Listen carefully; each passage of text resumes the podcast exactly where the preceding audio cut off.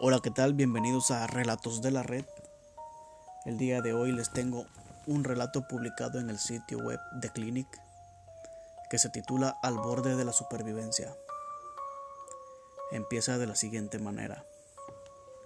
En Berlín, tras el fin de la Segunda Guerra Mundial, el dinero escaseaba, los suministros se agotaban y parecía que todo el mundo moría de hambre. Durante este periodo, las personas contaron la historia de una joven que decidió ayudar a un hombre que caminaba a ciegas entre la multitud. La leyenda cuenta que ambos comenzaron a conversar y el hombre le preguntó si podía hacerle un favor. ¿Podrías entregar esta carta en la dirección escrita en el sobre?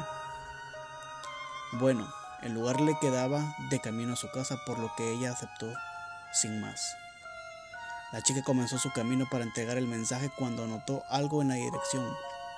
Un número que no podía distinguir, no sabía si se trataba de un 4 o un 9. Se volvió de nuevo hacia el hombre ciego y se dio cuenta de que había emprendido una huida entre la gente sin sus gafas oscuras ni su bastón, como si estuviera huyendo.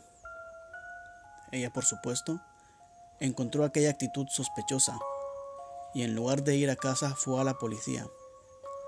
La policía que tenía sospechas de lo que algo estaba pasando en la región por los incidentes registrados, visitó la dirección para comprobar si existía alguna conexión con sus sospechas. Una vez allí, hicieron un descubrimiento aterrador. Tres carniceros cortaban la carne humana y la vendían a la gente hambrienta por un precio amigable. ¿Sabes lo que había en la carta que el hombre le dio a la joven? Una nota apenas se limitaba a decir, esta es la última que mando para ustedes hoy. Si el relato te gustó, apóyalo, compártelo con tus amigos y espero que el podcast sea de tu agrado.